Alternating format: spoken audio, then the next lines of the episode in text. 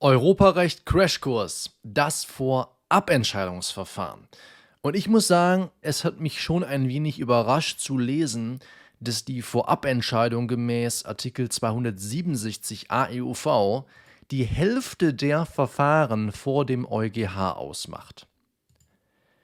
Ziel ist es, mit diesem Vorabentscheidungsverfahren die einheitliche Anwendung des Europarechts sicherzustellen. Alle Behörden und Gerichte aller Mitgliedstaaten sollen bestimmte Rechtsfragen identisch beantworten, identisch auslegen. Deswegen versetzt die Vorabentscheidung jetzt nationale Gerichte in die Lage, dem EuGH Fragen zur Auslegung von Europarecht zu stellen. Das Vorabentscheidungsverfahren vor dem EuGH, das kannst du gedanklich oder auch tatsächlich mit unserer konkreten Normenkontrolle vor dem BVFG nach Artikel 100 Absatz 1 Grundgesetz verknüpfen. Was haben wir vor? So sieht unsere Agenda aus. Zuallererst gucken wir uns den für dich vor allem relevanten Teil von Artikel 267 AEOV an. Dann schauen wir uns an, welche Zulässigkeitsvoraussetzungen erfüllt sein müssen, damit ich überhaupt erstmal den EuGH anrufen kann im Wege der Vorabentscheidung. Und im letzten Schritt gucken wir uns dann an, wie der EuGH diese vorgelegten Rechtsfragen dann tatsächlich beantwortet und wie das auch in deiner Klausur dann aussehen kann. Wenn du dieses Video vielleicht gar nicht ansehen willst, aber jedenfalls zu einem späteren Zeitpunkt auf die Inhalte des Videos oder dieses Podcasts, je nachdem, was du jetzt hier gerade siehst und hörst, zurückkommen willst, um das nochmal zu wiederholen, im besten Fall noch in fünf Minuten oder weniger, dann kann ich dir unsere schriftlichen Zusammenfassungen, die Nico und ich regelmäßig erstellen, hier bei Endlich Jura empfehlen. Kannst du nämlich kostenlos herunterladen. Da versuchen wir zu jedem Video, zu jedem Podcast, der juristisches Fachwissen behandelt, das Ganze nochmal kompakt für dich schriftlich aufzubereiten. Wenn du bei YouTube schaust, wirst du jetzt hier eine Infokarte finden. Du kannst aber auch einfach auf den Link navigieren in der Videobeschreibung oder im Kommentarfeld. Solltest du den Podcast hören, dann wirst du den Link auf jeden Fall dazu in den Show Notes finden. Gut, wie versprochen, wollen wir uns zunächst einmal den für dich relevanten Teil des Artikel 267 AEUV ansehen. Hier habe ich also den gekürzten Normtext einmal für die YouTuber eingeblendet. Der Gerichtshof der Europäischen Union entscheidet im Wege der Vorabentscheidung über die Auslegung der Verträge. Das ist jetzt Litera A. Wird eine derartige Frage einem Gericht eines Mitgliedstaats gestellt und hält dieses Gericht eine Entscheidung darüber zum Erlass seines Urteils für erforderlich, so kann es diese Frage dem Gerichtshof zur Entscheidung vorlegen. Soweit, so gut. Wir werden jetzt gleich auch nochmal einzeln in die beiden Absätze reingehen und auch einmal die einzelnen Zulässigkeitsvoraussetzungen gesondert hervorheben. Aber wie du siehst, die ergeben sich hier allesamt bereits aus dieser einen Norm. Deswegen schlage ich vor, wir gehen sie jetzt der Reihe nach einmal zusammen durch.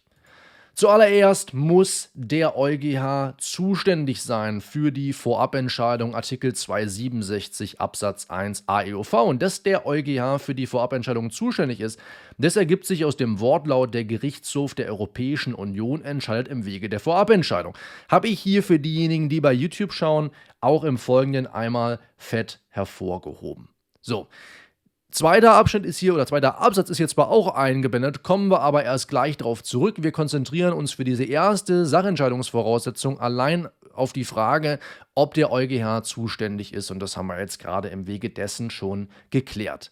Dann muss die Vorlage durch ein Gericht eines Mitgliedstaats erfolgen. Gemäß Artikel 267 Absatz 2 muss sich die Rechtsfrage einem Gericht eines Mitgliedstaats stellen. Das habe ich auch hier im Normtext einmal für diejenigen, die das Video sehen, fett hervorgehoben. Da heißt es in Absatz 2 Gericht eines Mitgliedstaats.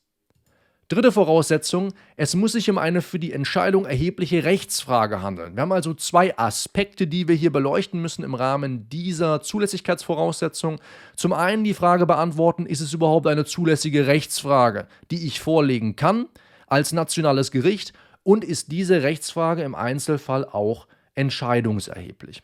Deswegen hier, wenn du bei YouTube schaust, in klein a und klein b aufgegliedert.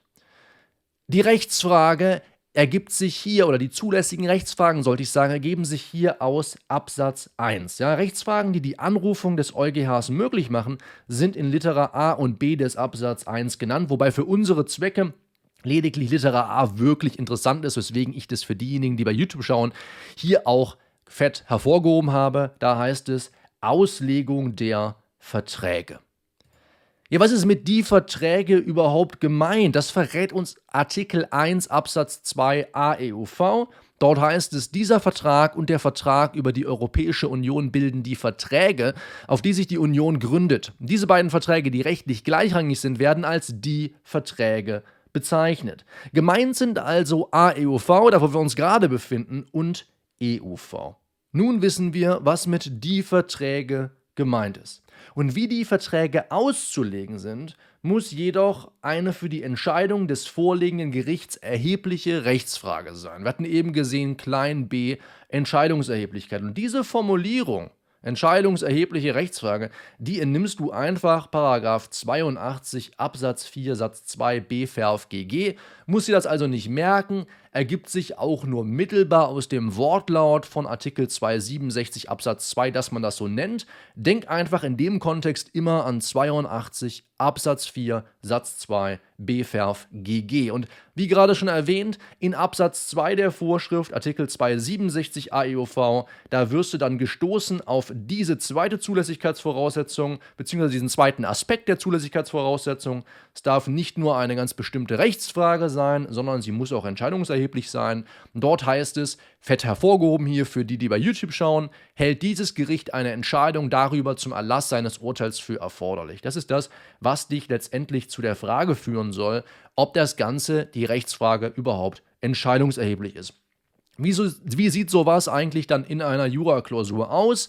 In Fällen findet sich oft eine Formulierung wie das Landgericht ist überzeugt, dass es für die Entscheidung über X auf die Frage Y ankomme. Da jedenfalls das jeweils einzusetzen, was dann in der Klausur der entsprechende Umstand ist. Ja, also worüber muss entschieden werden und welche Rechtsfrage stellt sich. Da findest du dann eine Formulierung wie das Landgericht in meinem Beispiel, was ich bezogen habe hier. Das Landgericht ist überzeugt oder es hält dies und jenes für richtig und falsch. Ja, da wirst du also schon drauf kommen. Ansonsten kannst du unter dieses Merkmal innerhalb der Zulässigkeit gar nicht subsumieren. So, wie wird jetzt der BGH, sag ich bald, der EuGH diese Rechtsfrage beantworten? Naja, um die Rechtsfrage beantworten zu können, legt der EuGH die Verträge aus und entwickelt so Auslegungskriterien. Ja? Ohne geht es nicht. Anhand dieser Auslegungskriterien kann das vorliegende Gericht nun sein Urteil erlassen. Was ihn überhaupt oder was es überhaupt erstmal dazu gebracht hat, den EuGH zu fragen, wie ist denn das eigentlich auszulegen? Und die Entscheidung des EuGHs, die wirkt dann extunc und bindet nicht nur das vorliegende Gericht, sondern auch alle folgenden Instanzen. Das ist ganz wichtig. Wie sieht es in der Klausur aus? Wie kann der Ergebnissatz in der Klausur lauten, so denn die Fallfrage überhaupt darauf abzielt? Ich bin jetzt mal auf eine Fallfrage gestoßen, die lautete, wird der Gerichtshof die Ansicht des Gerichts bestätigen? Ja, das kannst du dann mit den folgenden Worten einleiten. Der Gerichtshof wird die Frage dahingehend beantworten, dass Punkt, Punkt, Punkt, je nachdem, wie es dann in deiner Klausur eigentlich aussieht.